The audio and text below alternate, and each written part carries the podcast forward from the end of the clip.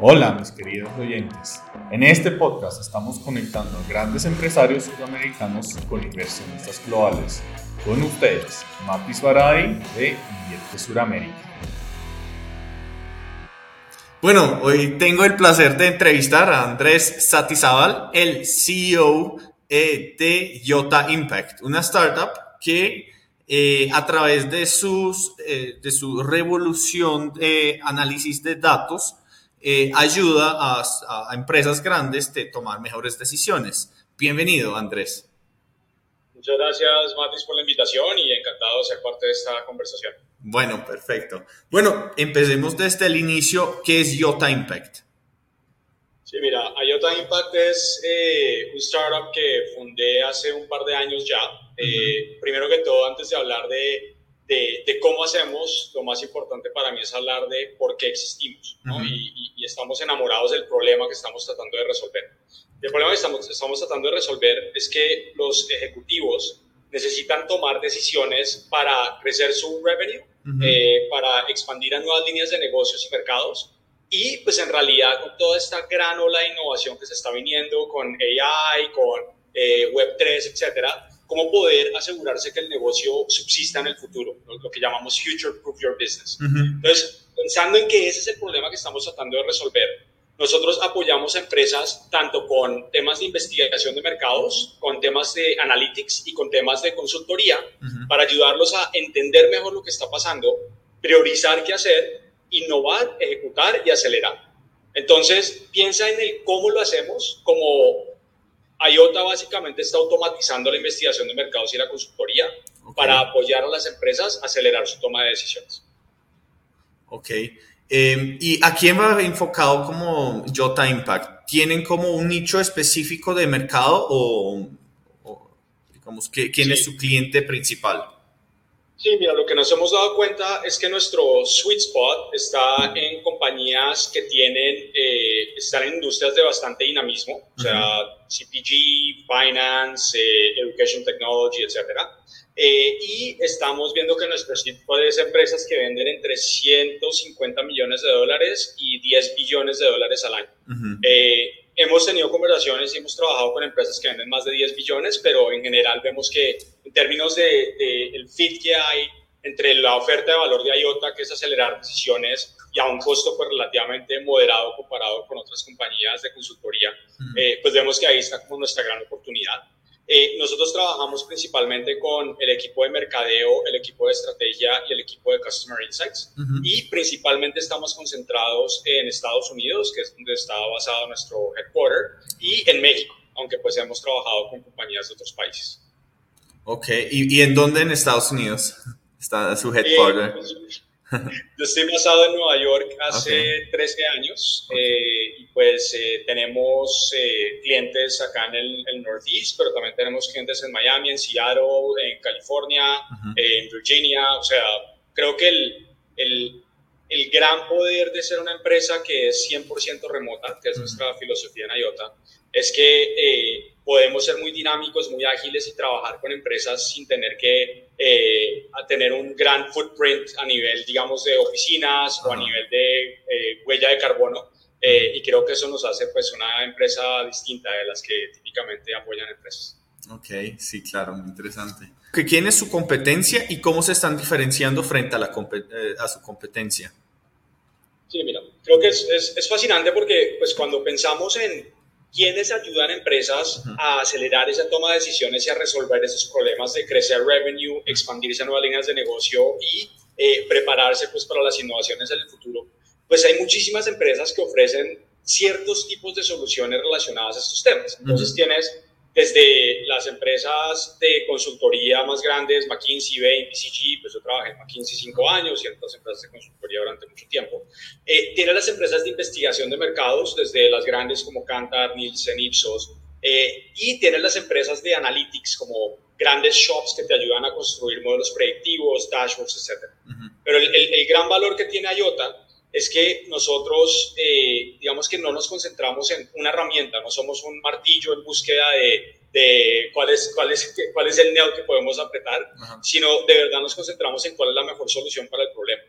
Y IOTA se diferencia de los competidores en, en, varios temas. Lo primero es que no tratamos de inventarnos todos nosotros. Básicamente, eh, en nuestro modelo de negocios tenemos inversionistas y tenemos aliados que son muy buenos en ciertas cosas. Y lo que hacemos nosotros es que construimos la solución a la medida para los clientes. Entonces, te pongo un ejemplo. Estamos trabajando con una de las empresas de turismo más grandes del mundo, eh, con una de sus marcas, eh, una marca de, lujo. Y eh, básicamente ellos dicen, mira, yo la verdad es que quiero incrementar mis ventas, la verdad es que el turismo pues se golpeó muchísimo, particularmente en, en Europa y en Norteamérica, y estamos tratando de recuperarnos. Y típicamente, pues una empresa de consultoría te llega y te dice, tenemos que definir una mega estrategia y eso te cuesta 2 millones de dólares, que fue literalmente lo que les eh, citó la competencia en términos de cuánto iba a costarles este proyecto.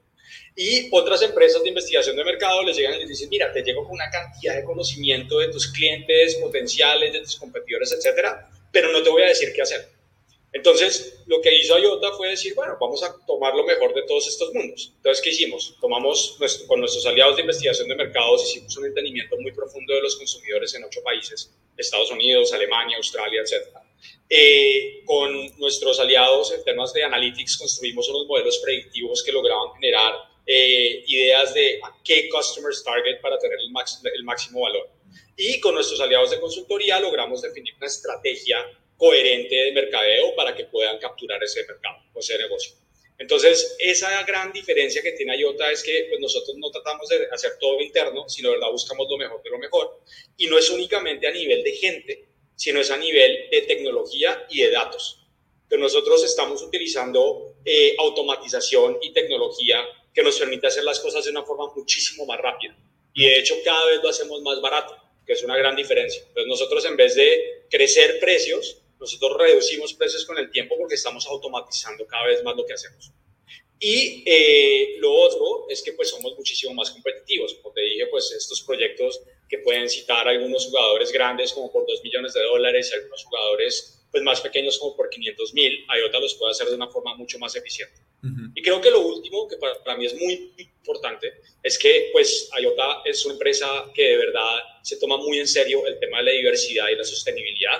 Entonces, somos una empresa pues, que está basada en Estados Unidos, pero que es eh, fully minority owned, eh, pues, obviamente eh, hispanos, inversionistas hispanos, y pues yo soy de, de Colombia nativo.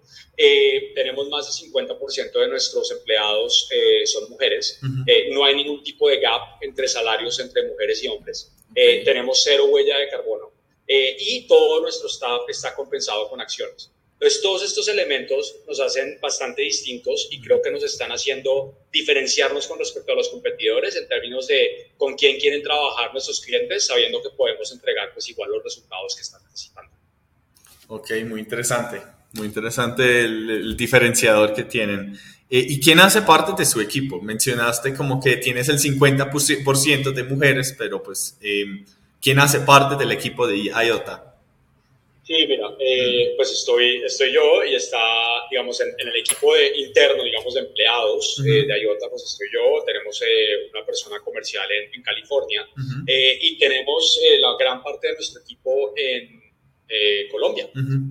como es una empresa 100% remota y pues yo soy de, de Colombia y conozco la gran cultura de trabajo y el gran nivel de talento que hay en Colombia, eh, pues tenemos desde nuestra área de tecnología, con personas con muchísima experiencia en, desarrollo de producto y de, soluciones tecnológicas y automatización. Tenemos nuestra área de mercadeo, con unas personas pues, que tienen muchísimo talento también en términos de definir estrategias y eh, pensar en cómo hacer negocios B2B. Y tenemos nuestras personas de investigación y de producto eh, pues que están también basadas allá con distintos perfiles. Tenemos gente que viene desde un punto de vista de tecnología, tenemos personas que tienen un background en antropología y tratar de conocer a la gente y conocer cómo, de verdad, cómo toman decisiones. Tenemos personas pues especialistas en machine learning, etcétera. Entonces, eh, básicamente nuestra planta de 25 empleados pues está principalmente concentrada en Colombia y con un perfil muy diverso, pero todos con esta filosofía de cómo podemos hacer algo que de verdad nos diferencie y cómo podemos automatizarlo para que la próxima vez sea aún mejor. Y además de eso, pues tenemos personas part-time en, en, Argentina, tenemos freelancers en Marruecos, en Algeria, y tenemos en nuestra red de inversionistas, eh, pues empresas que tienen una gran trayectoria eh, y que tienen más de 2.500 empleados a nuestra disposición para cuando necesitemos estapearlos para proyectos. Entonces tenemos, digamos que en nuestro equipo ampliado, pues una gran red en muchísimos países del mundo, en, Latinoamérica, en Estados Unidos y en eh. Mm, chévere, entonces son como un equipo moderno que están conectados alrededor del globo. Exactamente, sí, es, es como el, el, término, no, no sé cómo se dice en español, no lo he encontrado, pero en, inglés lo decimos composable business, eh, que es de verdad, en vez de ponerte tú a tratar de crear un equipo de mil personas eh, y tratar de desarrollar tu tecnología propia con la tecnología de nube y a través de alianzas, puedes de verdad encontrar muchísimo dinamismo y muchísima agilidad en poder apoyar a los clientes y desarrollar cosas muy rápido. Entonces esa es la filosofía de IOTA, antes que que ponernos a inventar es asumir, esto ya está inventado, más bien con quién podemos aliarnos para poder hacerlo. Ok, chévere. Eh, ¿Qué es IOTA hoy en día y qué serán dentro de tres años? Sí, pues es una buena pregunta. Bueno, IOTA hoy en día, eh, digamos en, números duros, es una empresa que va a cerrar el año con ventas de 1.2 millones de dólares. Eh, es un startup que tiene dos años, que tiene 25 empleados, como te conté. Eh, y pues que estuvo en, en pre-seed round este, este año, a principios de este año. Eh, ¿Dónde nos vemos en tres años? Eh, pues básicamente el, la estrategia que tuvimos con IOTA fue tratar de rentabilizar IOTA lo más rápido posible. creemos que poder generar nuestros propios recursos para poder invertir en automatización y desarrollo de negocios es el camino a seguir, particularmente en el entorno de startups que, que, se ven en 2023, que va a ser bastante negro para las empresas que no, no tienen su capital propio. Eh, y pues creemos que con eso vamos a poder generar un crecimiento muy interesante. Nuestro objetivo es vender más de tres veces lo que vendimos este año el próximo. De hecho, estamos con un objetivo de 4 millones de dólares de ventas. Y pues la idea es continuar con esa trayectoria de crecimiento y superar 12 millones de dólares dentro de tres años. Eh, y pues ya en ese momento para los inversionistas que entraron temprano y para empleados que de verdad le apostaron a la empresa, pues generar oportunidades de, liquidez pues para que puedan eh, ver el retorno sobre su apuesta en, en IOTA y el proyecto que, que, que apoyaron desde el principio. Ok, muy chévere, muy chévere, muy interesante. Entonces sí, están, ya, ya están con los 2 millones y tienen buenas proyecciones para los próximos años. Estamos con, estamos con uno. Eh, el, el, este 2023 nuestro objetivo es vender cuatro y, y, pues creemos que básicamente esto se hace mes a mes. O sea, ya teníamos como nuestro presupuesto el próximo año, ya vendimos lo que teníamos que vender en enero, en febrero y estamos también generando suscripciones con clientes grandes que dicen, mira, yo sé que este tipo de análisis lo tengo que hacer cada año o necesito desarrollar tantos modelos analíticos en vez de simplemente hacer un proyecto one-off porque no vienen y me ayudan con capacidad recurrente. Entonces, ese tipo de modelos nos permiten a nosotros tener, digamos, una presencia y un entendimiento de nuestros clientes mucho mejor. Y además de eso, pues nos permite tener una proyección de revenue pues, mucho más eh, estable, pensando pues que no es necesariamente una suscripción, pero se asemeja muchísimo a nuestra suscripción. Ah, ok, interesante. Bueno, si ya estamos hablando de diferentes modelos de negocios, pues, de suscripciones, de, de, pagos fijos, ¿me puedes explicar un poco más cómo, cómo es el modelo de negocio de IOTA? Sí, mira, pues en, en, en este momento eh, la mayoría de nuestro ingreso viene de hacer proyectos tradicionales de consultoría que okay. tienen un comienzo, un final eh, típicamente proyectos que pueden durar entre dos semanas. Si alguien quiere hacer eh, un benchmark muy rápido de qué están haciendo sus competidores en, eh, en su página web, redes sociales, etcétera. Hemos hecho pues, trabajos con empresas Fortune 500 y con startups en, en este tipo de cosas, hasta proyectos que han durado 10 meses, eh, en donde estamos apoyando a construir un entendimiento integral de todo, eh, digamos, la base de consumidores y canales de una, de una empresa de consumo masivo gigante en México. Eh, entonces el modelo tradicionalmente ha sido esto, pero como te mencioné, estamos intentando evolucionar hacia suscripciones. Y en las conversaciones que hemos tenido con nuestros clientes, pues ya estamos diciendo, listo, perfecto, empecemos con este modelo en el que tenemos un, una suscripción base, digamos, de 200 mil dólares el próximo año, en donde te incluimos a un analista full time, te incluimos además eh, digamos, eh, seis tipos de benchmark recurrentes. Además de eso, te damos acceso a nuestro conocimiento del metaverso. Como que construimos una suscripción a la medida de las necesidades de nuestro cliente, eh, pero pues la idea es poder también asegurarnos que tengamos esa tranquilidad de pues, no estar buscando negocios todos los meses, sino más bien concentrarnos en cómo continuamente evolucionar el impacto que tenemos con nuestros clientes. Ok, muy interesante, muy interesante. Em, ¿Y cuál ha sido el mayor logro que, que, que han logrado con IOTA? Mira, yo o sea, mucha gente de startups te, te, puede decir, mira, el mejor logro ha sido desarrollar un producto y tenemos pues, varios productos de los que estoy muy orgulloso, o conseguir clientes, o llegar a superar un millón de dólares de revenue, o hacer el pre-seed round a una valoración de X con, con un levantamiento de 600 mil dólares por parte de gente que, que de verdad me siento muy honrado de, de, tener pues como parte de mi cap table. Pero para mí lo que más orgulloso me pone es eh, construir el equipo y la cultura que sé que nos van a llevar hacia el futuro. O sea, es muy fácil, eh, no, quiero decir que es muy fácil, pero es, es mucho más fácil eh, desarrollar un producto y concentrarte solo en eso que pensar en una cultura que puede ayudarte a desarrollar muchísimos productos. O cómo puedes desarrollar un modelo composer, o cómo puedes tener gente que está constantemente pensando de una forma ágil y automatizar los procesos. Eso es lo más difícil. Estoy muy orgulloso de los líderes que tenemos en el equipo y también de los miembros del equipo en general que constantemente están retándose a sí mismos a hacer las cosas de una forma distinta eh, y pues a ser muy productivos y muy efectivos en lo que hacen. Creo que eso es lo más difícil que he podido hacer y, y de lo que más orgulloso me siento y sé que nos falta muchísimo trabajo, pero estamos comparado con la mayoría de las empresas con las que he trabajado en mi vida eh, bastante bien. Wow, chévere. Sí, sí, digamos que creo que eso siempre ha sido como el más la parte más importante de cualquier empresa que quiere ir para más allá es como la cultura organizacional de, de la compañía. Entonces, sí, sí. Chévere, chévere, muy interesante. Eh, ahorita hablaste de que ya han participado en un pre-seed round uh, al inicio del año. Eh, ¿Cómo fue, digamos, en todo el proceso? Eh, ¿Pudieron levantar algún capital? ¿Cómo fue toda la experiencia? Sí, mira, eh, la experiencia fue interesante porque pues yo nunca había estado en un startup. Nosotros eh, con mi esposa habíamos hecho inversiones, digamos, en startups early stage. Entonces pues teníamos un poco de entendimiento del, proceso y, de, cómo pues se maneja el tema del fundraising.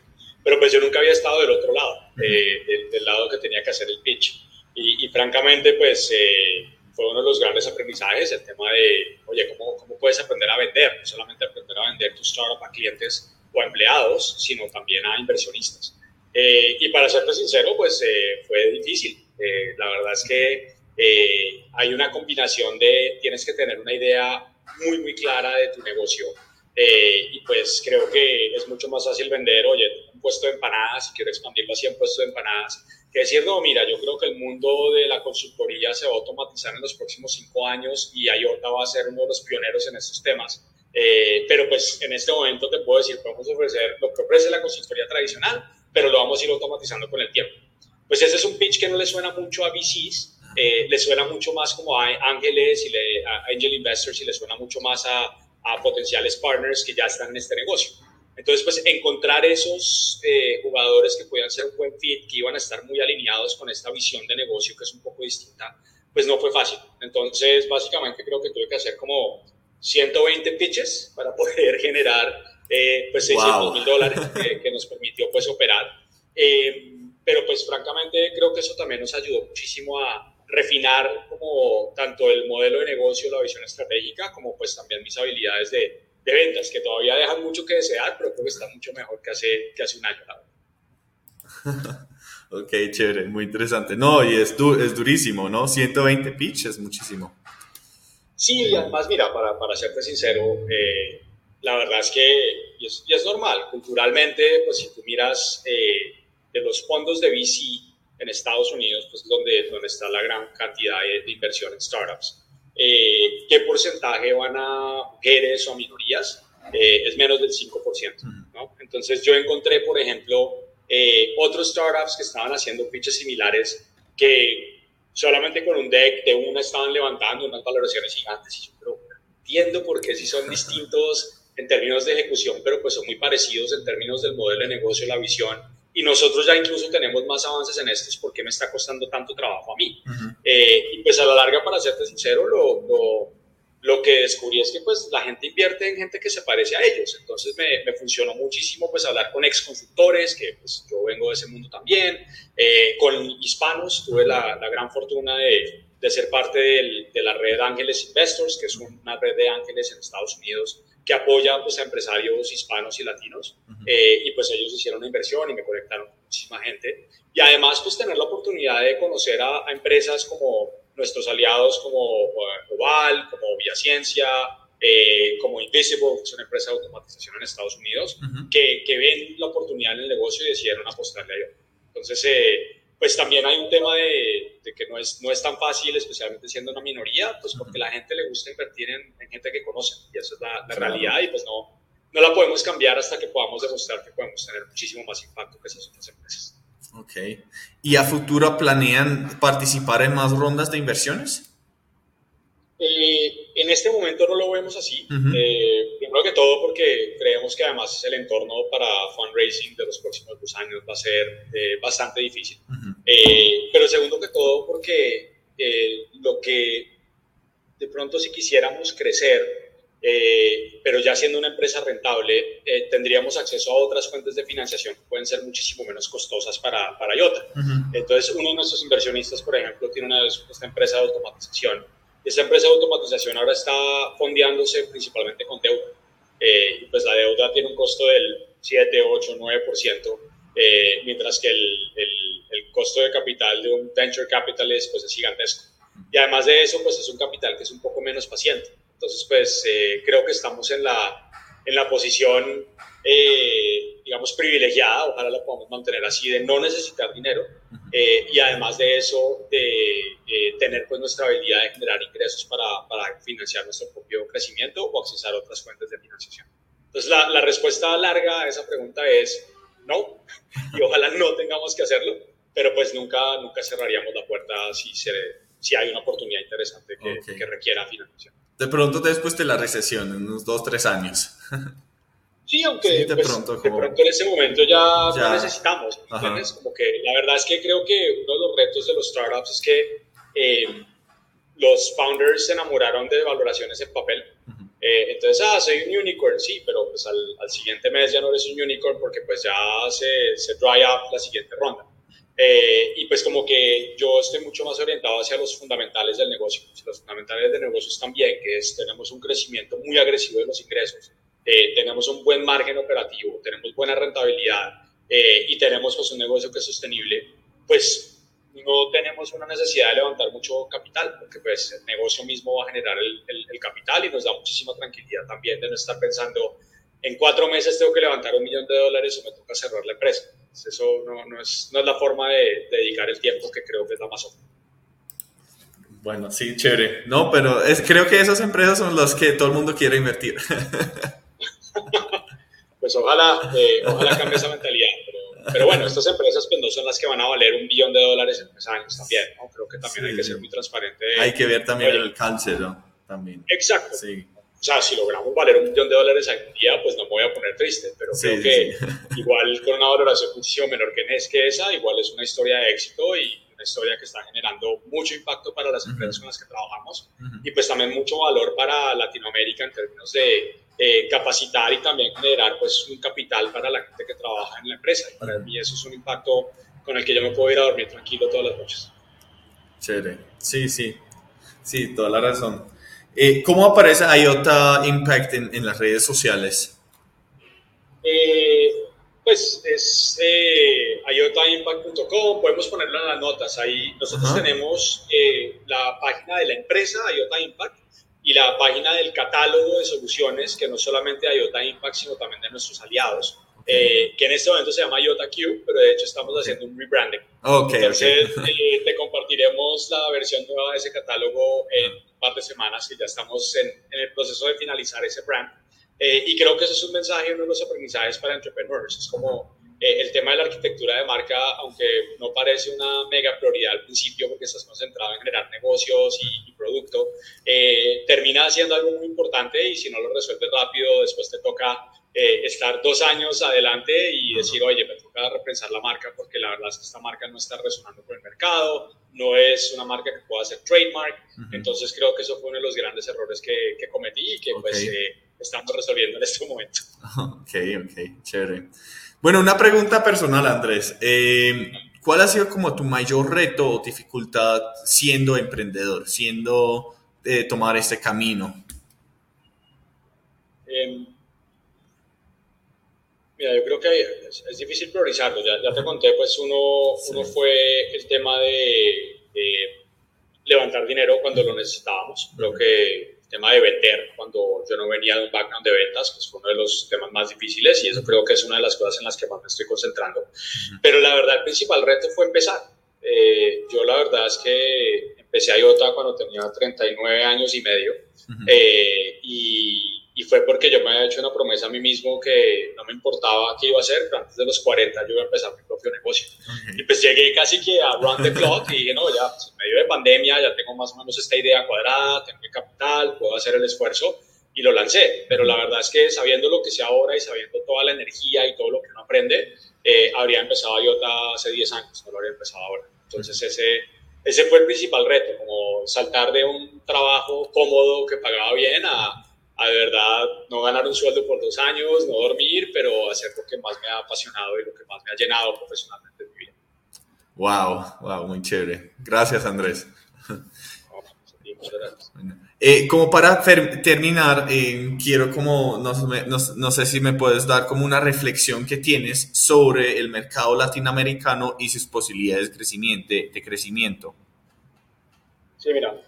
Eh, yo la verdad es que trato de no meterme mucho en el entorno digamos, sociopolítico en, en los distintos países de Latinoamérica. Entonces, pues naturalmente hay un gran tema de incertidumbre, tanto hmm. con gobiernos de izquierda como con gobiernos de derecha, las decisiones se están tomando y creo que eso impacta, digamos, la, la comodidad que tienen inversionistas para eh, hacer inversiones, digamos, de infraestructura serias en Latinoamérica.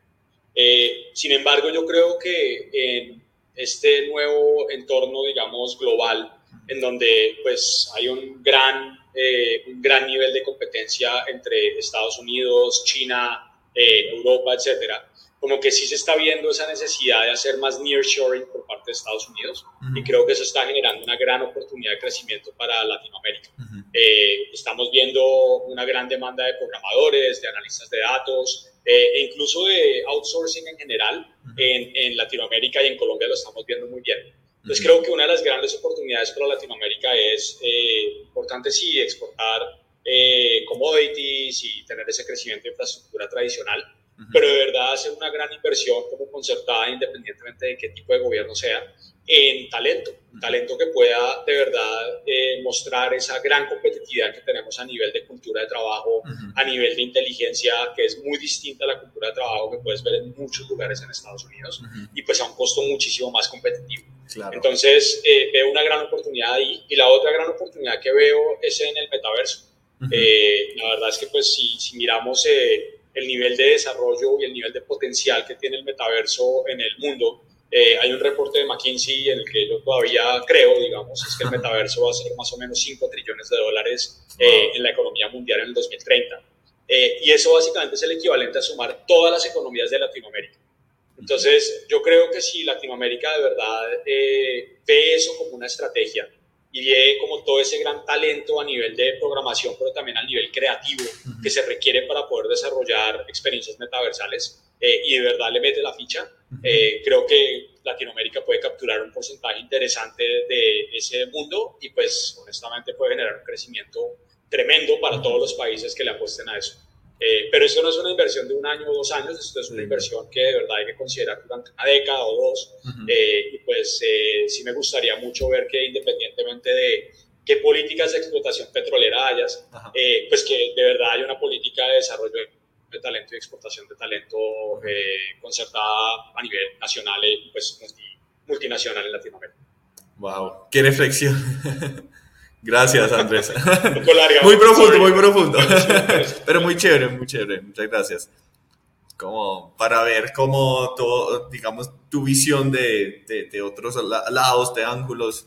Claro que también estás viviendo en otra parte, entonces como hay unas respuestas muy diferentes, verlo, digamos, de, de, Estados Unidos, de New York, como viéndolo hasta, hasta Latinoamérica, como lo que está pasando y como las posibilidades donde, que podrían hacer, es bien interesante. Sí, gracias, Max. Es que la verdad es que la oportunidad es tremenda y pues, mira, yo no, quiero sonar como un imperialista, pero básicamente Estados Unidos es el 21% del, del, PIB global eh, y pues Latinoamérica es el 5%. Entonces tú puedes estar concentrado en tratar de atacar todos los países, pero en Estados Unidos tienes un décimo de la población que son hispanos.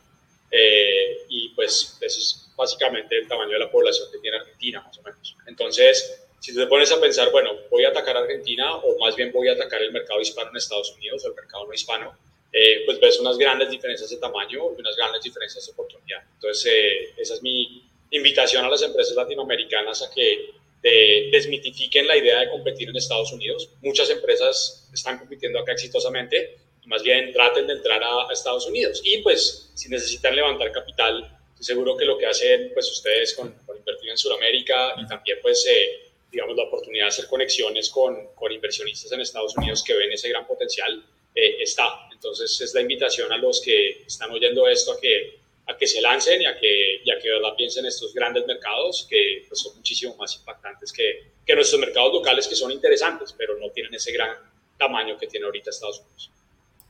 Wow, ok. Muchas gracias, muchas gracias Andrés. bueno. No, a ti, de verdad, muchas gracias. No sé si esto era lo que estabas buscando. O... Ajá. Sí, perfecto, perfecto. muchas gracias por la entrevista, eh, por el tiempo, por el espacio. No, y me, y me, encantaría también de verdad pues que, que podamos más adelante eh, pues ver qué oportunidades podemos tener de colaboración con ustedes. Creo que estamos haciendo una labor, digamos, de, de conexión de inversionistas y de negocios que creo que puede ser muy complementario. Puede ser muy interesante y beneficioso para los dos también, sí.